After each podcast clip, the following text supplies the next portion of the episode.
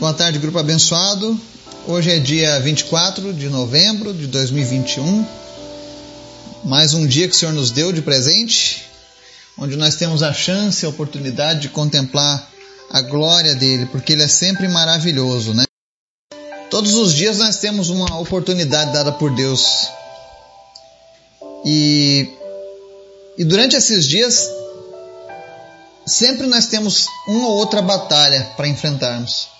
E é por isso que hoje a gente vai falar um pouco sobre o Deus que suporta as nossas cargas. Se você ainda não leu, eu recomendo que faça a leitura do Salmo 68 completo. Nós vamos ler apenas dois versículos dele hoje, mas que possuem um grande ensinamento para as nossas vidas. Eu quero pedir a você que nos acompanha que esteja orando.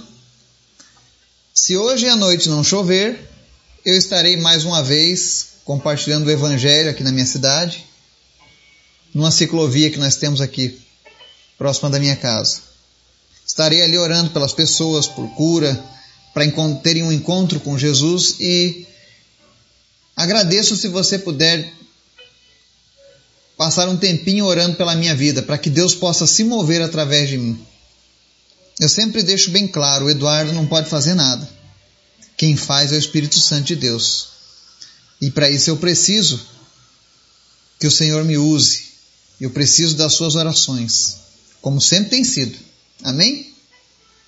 E eu oro para que você que está nos ouvindo também seja despertado pelo Senhor para fazer a sua obra, para fazer a diferença nesse mundo, para que a consciência espiritual desperte em você. Amém? Quero pedir em especial também uma oração pela vida do Kiran Raj que é esse pastor amigo que vive lá no Nepal e está fazendo esse trabalho de despertamento do povo de Deus e também auxiliando na tradução da Bíblia, para que ela possa chegar a todos os dialetos. Amém? Então estejam orando por esse propósito também. Vamos orar? Obrigado, Senhor, porque tu és sempre bom, tu és maravilhoso. Uma misericórdia dura para sempre. Queremos te agradecer por esse dia, por tudo que o Senhor tem feito, Pai, pelo teu cuidado, pela tua provisão, pelo teu Espírito Santo, que tem nos guardado, nos livrado de todo mal.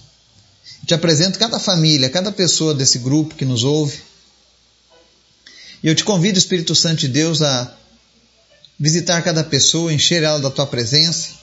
Aqueles que precisam de um milagre, o Senhor é o Deus de milagres. Faz os teus milagres novamente no nosso meio.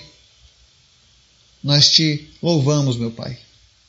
Te peço em especial pela família da Leontina, pela vida da Mara, do Franklin, do Carlos César.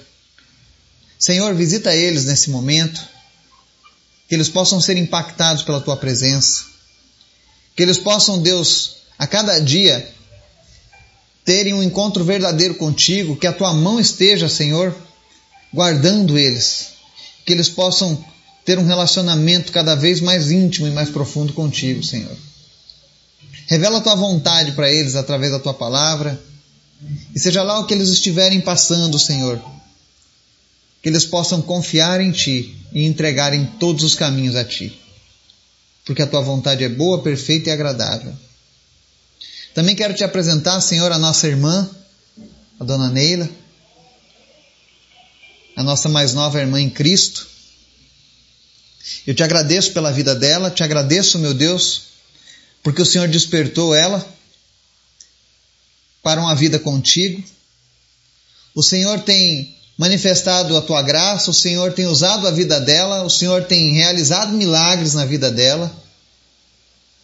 E nesse momento, o inimigo tem se levantado contra a vida dela e nós repreendemos agora todo o mal tudo aquilo que o inimigo tem tentado lançar contra a vida da dona Neila, para tentar desmotivar, para tentar tirar a esperança, para tentar lançar dúvidas no coração dela. Em nome de Jesus, nós repreendemos agora.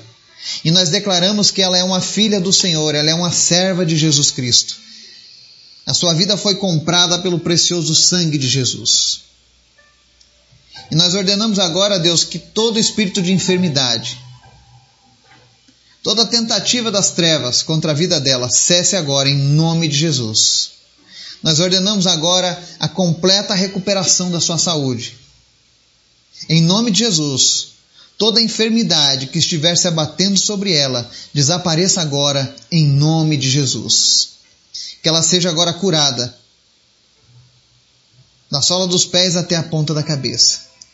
Que teu Espírito Santo esteja agora, meu Deus, retirando toda e qualquer enfermidade e restaurando a saúde da tua filha, Deus. Em nome de Jesus, fala ao coração dela e usa cada vez mais a vida da tua filha, Pai. Obrigado, Deus. Obrigado por cada pessoa desse grupo. Eu oro também em especial pela vida do Marcelo. Obrigado, Jesus, porque o medicamento tem funcionado. Mas nós sabemos que por trás de tudo isso está a tua mão, Jesus. E se esse é o meio que o Senhor escolheu para alcançá-lo, para fazer um milagre na vida dele, Senhor, nós colocamos ele nas tuas mãos nessa hora. E pedimos em nome de Jesus, repreende, Deus, toda dor, repreende o surgimento de tumores, que os tumores sequem e desapareçam em nome de Jesus, e que ele possa contar muitos e muitos anos na tua presença. Que ele possa ver os filhos dos seus filhos, ó Deus, te servindo, te amando e testemunhando do Deus poderoso que tu és e que tu nunca se esqueceu dele, Pai. Muito obrigado, Jesus, porque o Senhor tem acolhido as nossas orações. Obrigado por esse grupo. Obrigado por cada pessoa que se achega a cada dia. Obrigado, meu Deus, por cada pessoa que tem os seus olhos desvendados pelo Teu Espírito Santo. Por cada filho que se salva. Nós te amamos, Jesus. Nós te amamos. Tu és maravilhoso. Mas fala conosco nessa tarde através da tua palavra, Senhor. Nos ensina, Deus. Fala conosco em nome de Jesus. Amém. Salmo 68 diz assim: Bendito seja o Senhor, Deus nosso Salvador, que cada dia suporta as nossas cargas. O nosso Deus é um Deus que salva. Ele é o soberano, ele é o Senhor que nos livra da morte. Amém? Às vezes as pessoas pensam que vida com Deus é você ir na igreja nos domingos. Vida com Deus é você de vez em quando ouvir um louvor em casa ou no carro. Ou que vida com Deus é você compartilhar um, uma passagem bíblica no Facebook. Mas na realidade a vida com Deus ela é um relacionamento diário e necessário.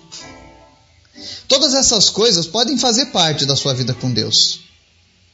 Mas o principal é, é o hábito de se relacionar com Deus, de conversar com Ele, de verdadeiramente compreender a nossa posição em Deus. E eu digo isso porque todos os dias nós temos lutas, todos os dias nós temos um inimigo que anda ao derredor rugindo como um leão, buscando a quem tragar, como disse o próprio Jesus. Nós temos um adversário, nós temos um mundo que é contra nós. Quando eu digo mundo, eu falo a respeito do sistema de governo do anticristo, que engloba tudo aquilo, os costumes, a cultura, as artes, que são contrárias a Deus e a sua palavra.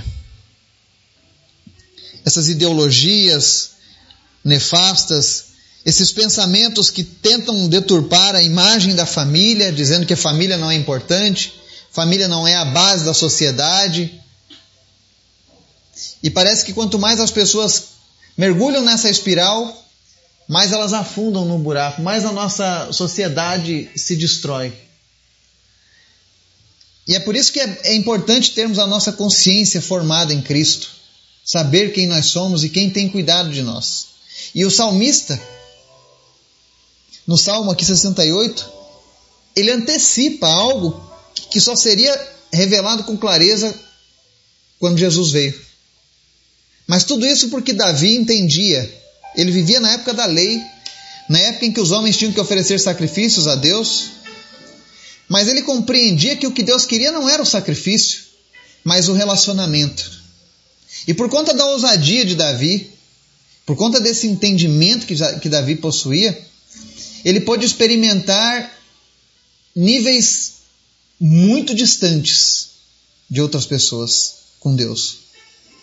Ele experimentou um zelo, um cuidado, um sobrenatural que muitos homens da época dele não experimentaram, nem mesmo os sacerdotes.